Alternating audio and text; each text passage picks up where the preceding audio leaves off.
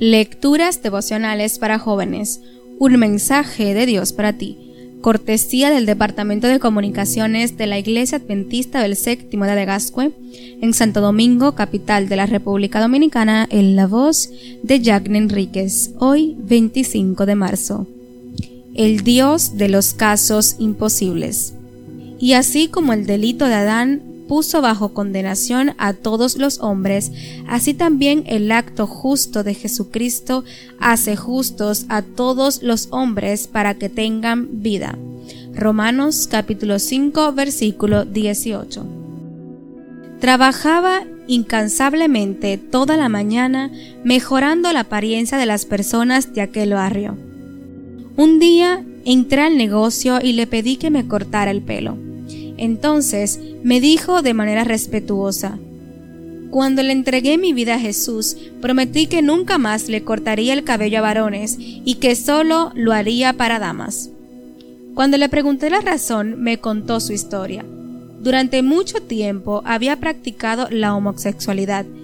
Había estudiado alta peluquería en Francia y había llegado a ser el dueño del salón de belleza más prestigioso de la ciudad. También me contó que se había sometido a varias cirugías para transformar su cuerpo masculino en el de una mujer.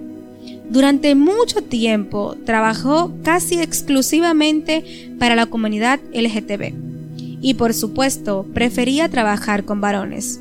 Un día, mientras estaba solo en casa, sufrió un accidente cardiovascular. Mientras sentía que la vida se escapaba allí, en el piso entendió que su vida no había sido la mejor y que si moriría allí, se perdería eternamente. Entonces le pidió a Dios una segunda oportunidad y le prometió abandonar ese mundo y dejarlo todo para dedicarse a servirle. Perdió el conocimiento y lo próximo que supo era que había despertado en el hospital. Una persona que había ido a cortarse el cabello lo encontró y lo llevó a salas de emergencias. Pasó muchos meses en cuidados intensivos, pero podía pensar y orar mentalmente. Se aferró a la oportunidad de Dios. El día que le dieron de alta, tomó un taxi, fue a una peluquería y cortó su larga cabellera de mujer. Fue a un almacén y compró ropa masculina. Luego le pidió al taxista que lo llevara a una iglesia. Como era sábado, la única iglesia abierta era la adventista. Asistió al culto, en la tarde contó su testimonio y pidió ser bautizado. Hoy le sirve al Señor de manera incansable, agradecido por la oportunidad de salvación.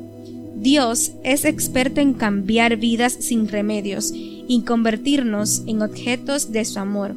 Pedro dice que Dios nos ha rescatado de la vida sin sentido que heredamos de nuestros antepasados. Ver Primera de Pedro capítulo 1 versículo 18. Hoy Dios te dice, quiero mostrar por medio de ti el alcance y el poder de mi plan de salvación. ¿Me lo permites? Amén.